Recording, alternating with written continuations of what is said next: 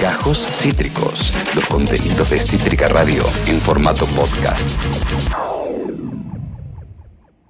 Es el momento de saludarlo a él. ¿eh? estamos muy contentos de poder hablar con él. Es un amigo de la casa, es una eminencia, es médico, es el exdirector del Hospital Argerich y también del Posadas, es eh, ex ministro de Salud de la Ciudad de Buenos Aires y de Santiago del Estero, es conductor de radio también, ¿eh? sale en la tele, hace de todo, todo lo que vos quieras lo hace él. Donato Espacavento, hola Donato, ¿cómo estás? Bienvenido a Ya Fue, bienvenido a Cítrica. ¿Qué tal? ¿Cómo va? Muchas gracias por la presentación. La verdad que hago de todo, pero todo mal. Así que lo importante es hacer una cosa, pero bien.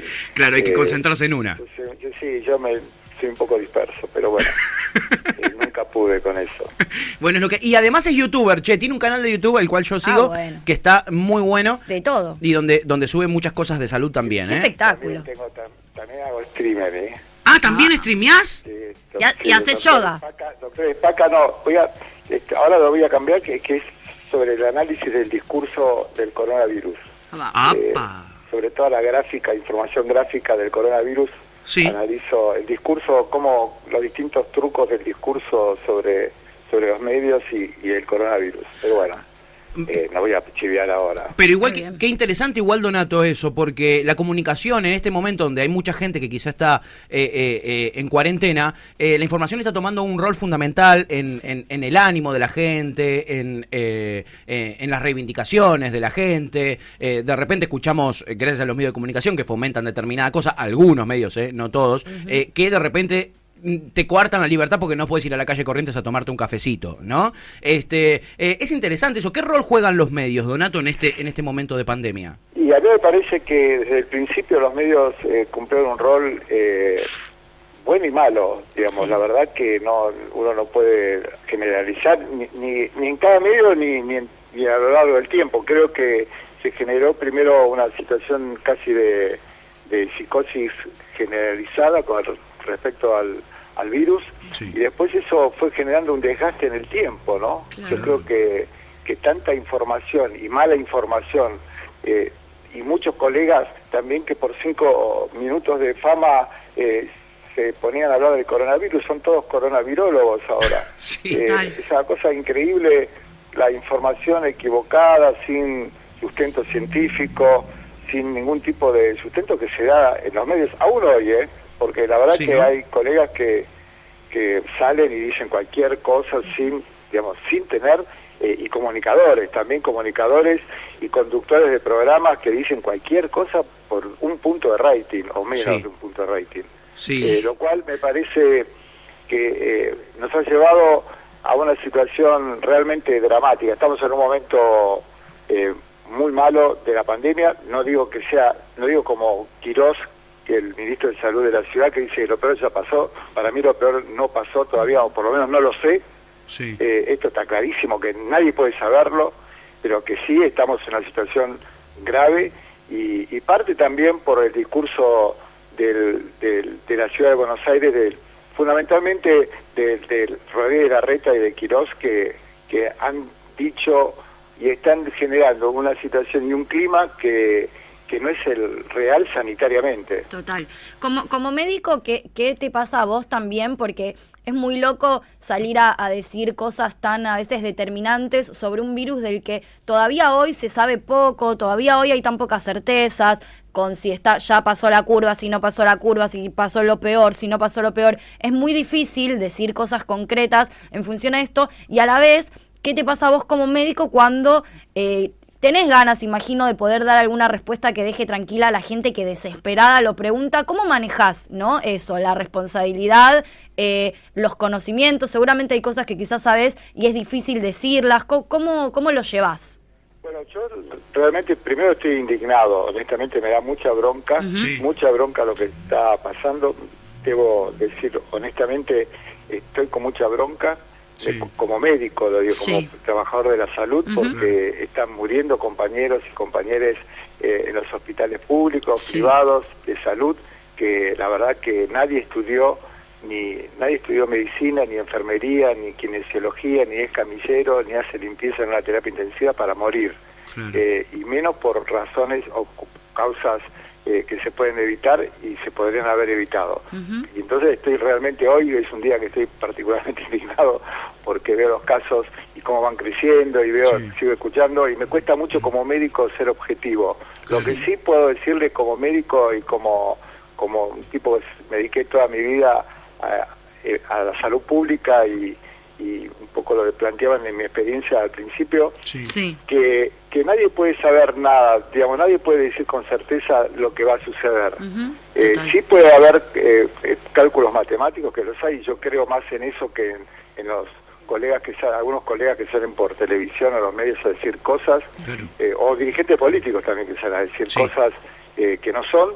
Creo que creo que, que hay que ser muy cauteloso, muy cautelosos y que, que es el momento en que la política empiece a tomar realmente el camino que tiene que tomar, digamos, la política, la dirigencia política no puede, tiene que conducir, digamos, la verdad, a pesar de los costos políticos, la, dirigencia, yo espero que mis dirigentes conduzcan, nos conduzcan políticamente y socialmente, digamos, no, no, no podemos ser nosotros lo que le decimos, un focus group no puede determinar la conducta sanitaria de una sociedad, de un país. Porque nos va a llevar al horno, nos está llevando al horno esa lógica. La lógica del, focus group que te dice, quiero ir a tomarme una birrita, la gente quiere ir a tomarse una birrita, eh, los chiques o los los mayores o los que fueran quiera tomarse la birrita en la ciudad de Buenos Aires y, los ves y yo vivo en colegiales y paso por Palermo está lleno lleno eh, menos mal que hay tiempo feo estos días afortunadamente sino eh, porque muchos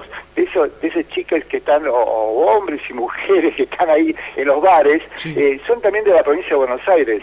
Y, cuando viajan a la provincia recirculan infectan a la gente de la, de la provincia de Buenos Aires. Entonces después sale Quiroz y no nosotros tenemos menos casos que la provincia. Mentira, digamos, es toda una unidad y la verdad que eh, todos esos casos de gente eh, que conduce a los dirigentes, digamos, la verdad que es un es una cosa increíble y es indignante. Yo, digamos, la verdad, si ustedes vieran eh, los compañeros que, que están muriendo jóvenes, eh, 30 años, 35 años, médicos, enfermeros, dan ganas de llorar, honestamente, dan ganas de llorar porque después uno habla con los libertarios de la plaza del obelisco que van a decir pelotudeces y los que están muchos también que están en los bares acá en Palermo en colegiales eh, festejando la libertad que tienen ahora y la verdad que te indigna que, que un chico de 35 años como falleció un compañero un amigo de médico eh, traumatólogo se muera por infectado COVID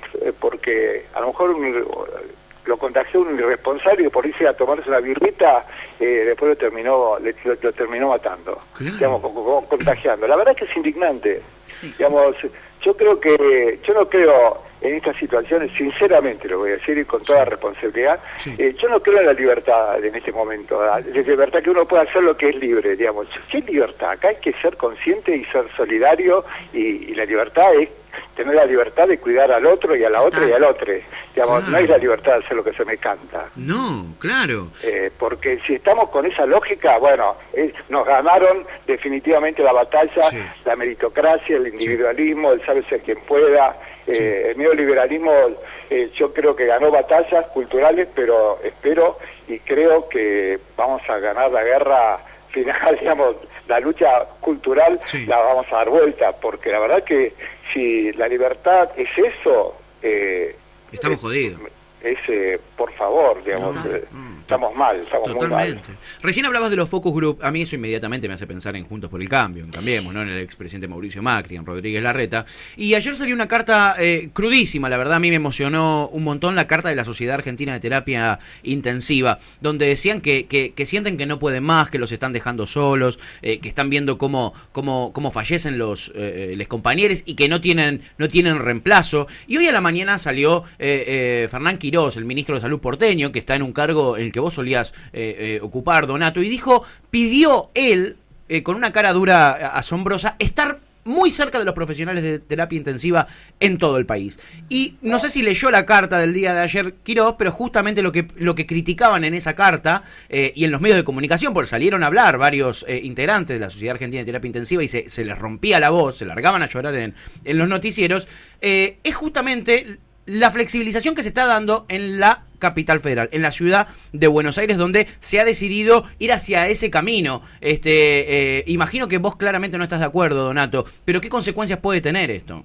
No, la consecuencia se ven en los números. Digamos, más que lo que pienso yo, es lo que los números oficiales dicen. Eh, yo si uno compara, compara eh, en la ciudad de Buenos Aires, ¿no? Que, que Quirós, aparte, la verdad que Quirós que, que, nunca trabajó en un hospital público, nunca trabajó en un centro de salud, digamos, nunca, nunca, trabajó siempre en el hospital italiano y en el sector privado, nunca, digamos, eh, pasó del hospital italiano, se recibió, fue al hospital italiano, hizo su carrera, sigue haciendo su carrera en el hospital italiano y de ahí fue funcionario de salud pública. Y habla de la salud pública. Es, es digamos, la verdad que que uno eh, es indignante, sinceramente es indignante, porque la verdad que la carta tanto que hizo la Sociedad Argentina de Terapia Intensiva como la Facultad de Medicina, creo que salió hoy también, que hicimos ayer, que está en el mismo tono, habla claramente, hasta elípticamente de lo que dice Quiroz, que dice que bueno, que la curva eh, está alta, eh, amesetada, bueno, las curvas amesetadas altas en toda la sociedad del mundo, aún en sistemas de salud mucho más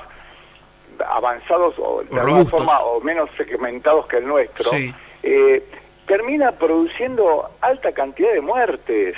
digamos, eso está demostrado. Lo, tendría que leer un poco más el doctor eh, Quiroz y la verdad que decir que, que él está cerca de la, de la gente de terapia intensiva, debe estar cerca de las camas, pero no de la gente. Una, eh, la cama de, una cama de terapia intensiva, cuando él dice que aumentan las camas de terapia intensiva, aumentó los muebles. El mueble cama, el mueble o el, aparato monitor, o el aparato bomba de infusión, o el aparato respirador. La cama de terapia intensiva se cuenta distinto, se cuenta con médico, con enfermera, con personal de limpieza, con camillero, que tienen todos un entrenamiento en especial. Y no hay el número que él dice.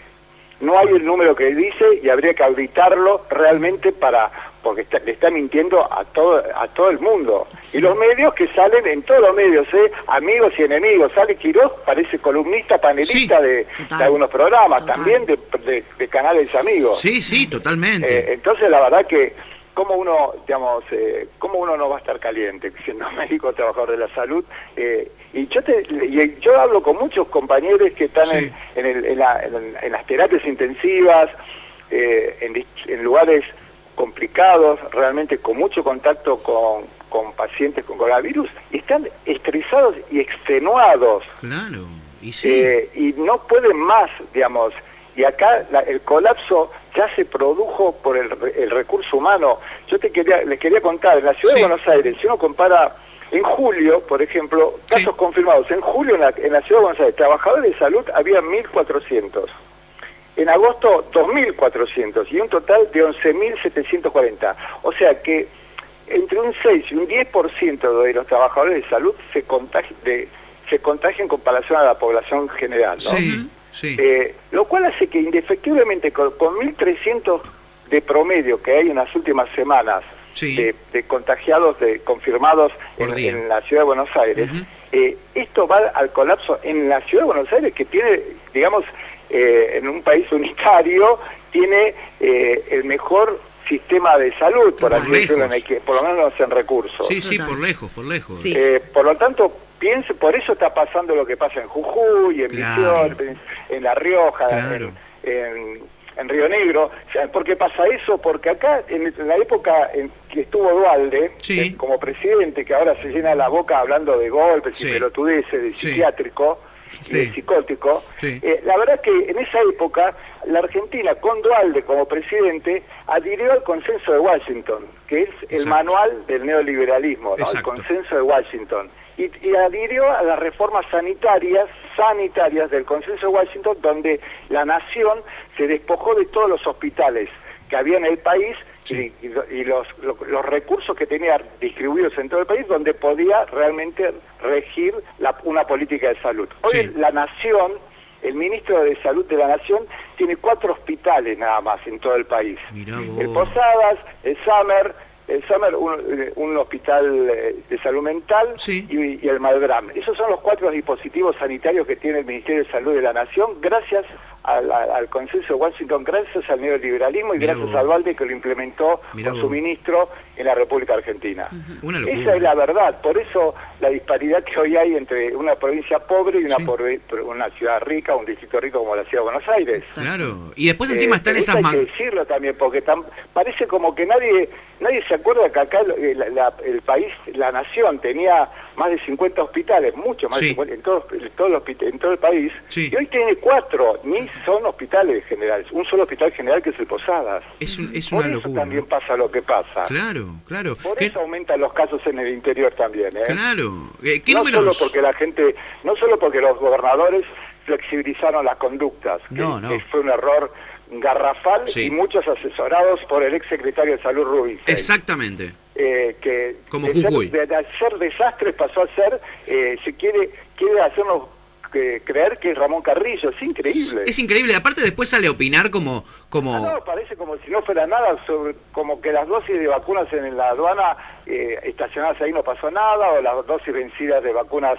en la triple bacteriana Sí. también que encontraron en un depósito acá en la Sí, ciudad. sí, tampoco- finge demencia todo el tiempo. Sí, todo el No, tiempo. Es una cosa, es una cosa, digamos, por eso discúlpenme el tono. No, Donato, es lógico. eh, pero fundamentalmente indignado estoy. Es lógico, Donato, es lógico. Y después aparte están esas manganetas como las que recurre también eh, Quirós en, en la ciudad de Buenos Aires, que es la de informar solamente cómo está la ocupación de cama de terapia intensiva en el sector público, mientras que en el sector privado ya está, está por encima del 90% hace un montonazo de tiempo. Las manos. Está hasta las manos. Sí, y aparte otra cosa que hace que hace Quirós, Sí. que la verdad que lo pongo en Quirós porque es el que habla, Sí. el que da la cara, la verdad que cuando compara con provincia de Buenos Aires, cuando le conviene compara todo y cuando no le conviene separa ciudad de, de provincia. Sí. Es joda. Es la provincia de Buenos Aires tiene 16,6 millones de habitantes y la ciudad de Buenos Aires tiene 2 millones 800 mil.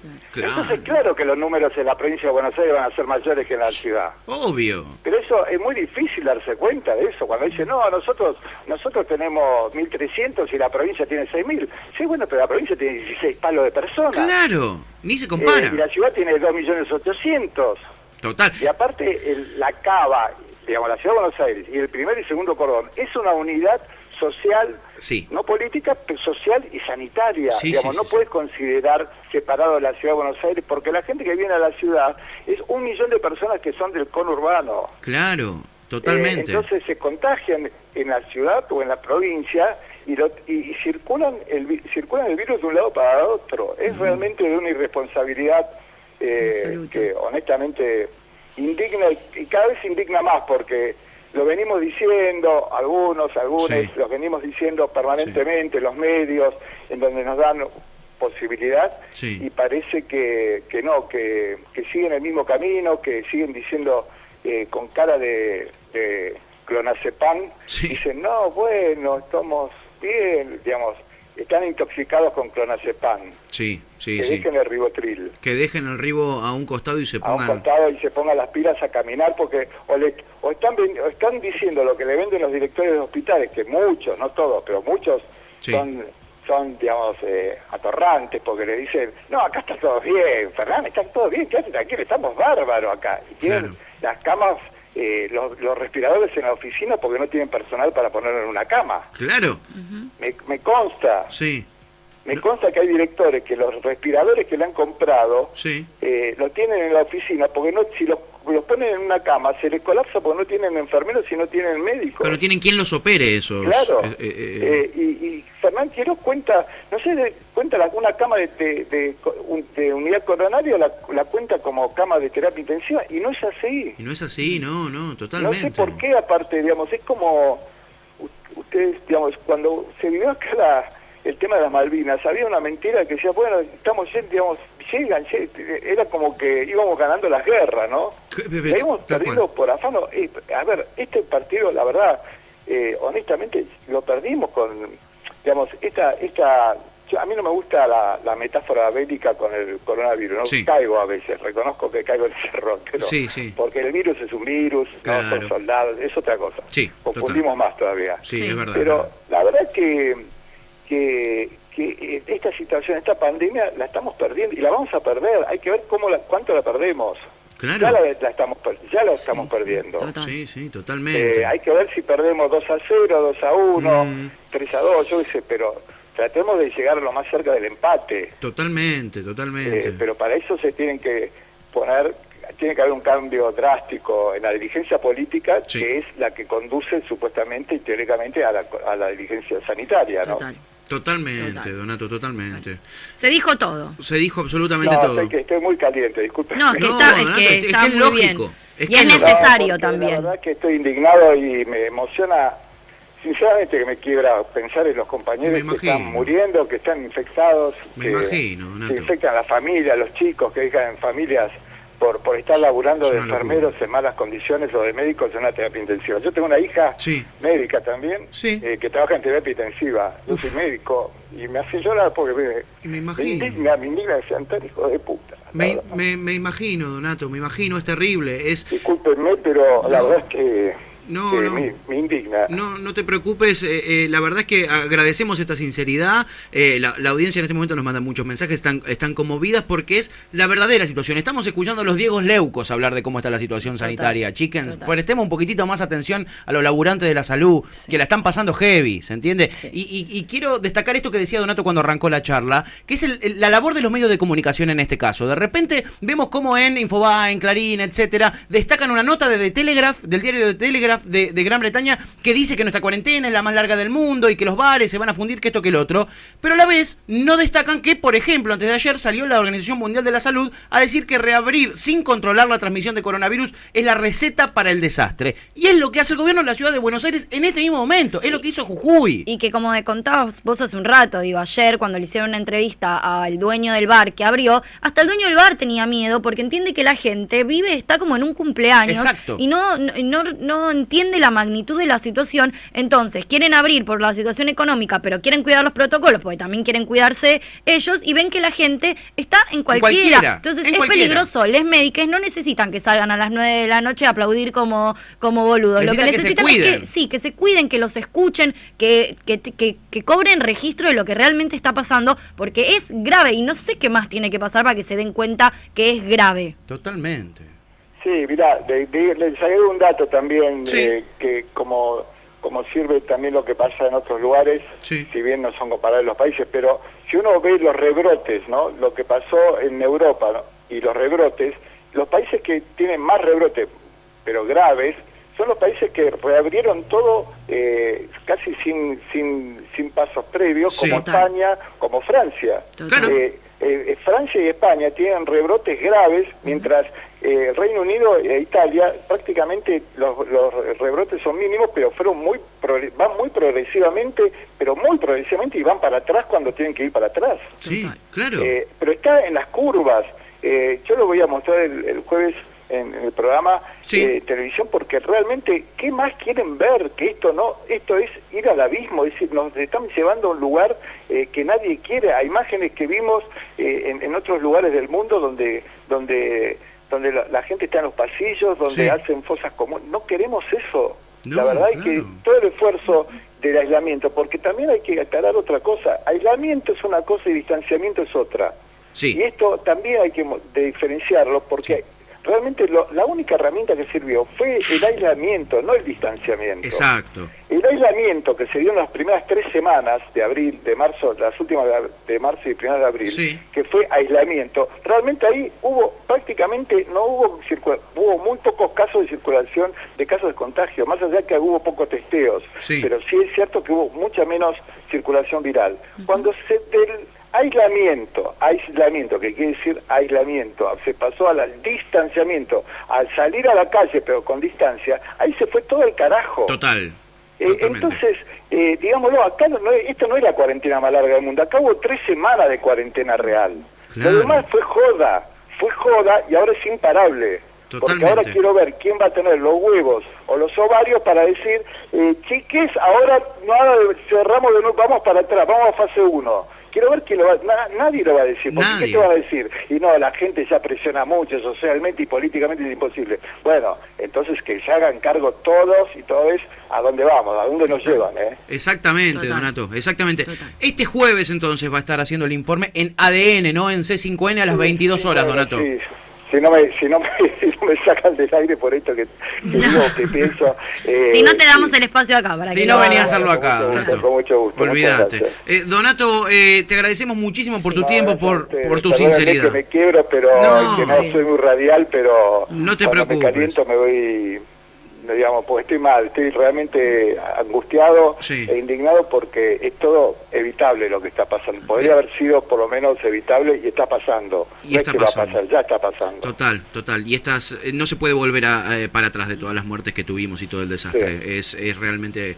eh, triste y, y alarmante. Eh, Donato, te agradecemos muchísimo por No, tu Un tiempo. fuerte abrazo a todos y muchas gracias. Gracias a vos, abrazo Gracias, grande. Donato. Donato Pacavento, qué testimonio, ¿no? Sí, Eh, eh, para que veamos también la gravedad, chiques. Lo que decía la Sociedad Argentina de Terapia Intensiva en el día de ayer lo podemos escuchar también hoy en Donato Pacavento. Acabas de escuchar Gajos Cítricos. Encontrá los contenidos de Cítrica Radio en formato podcast en Spotify, YouTube o en nuestra página web.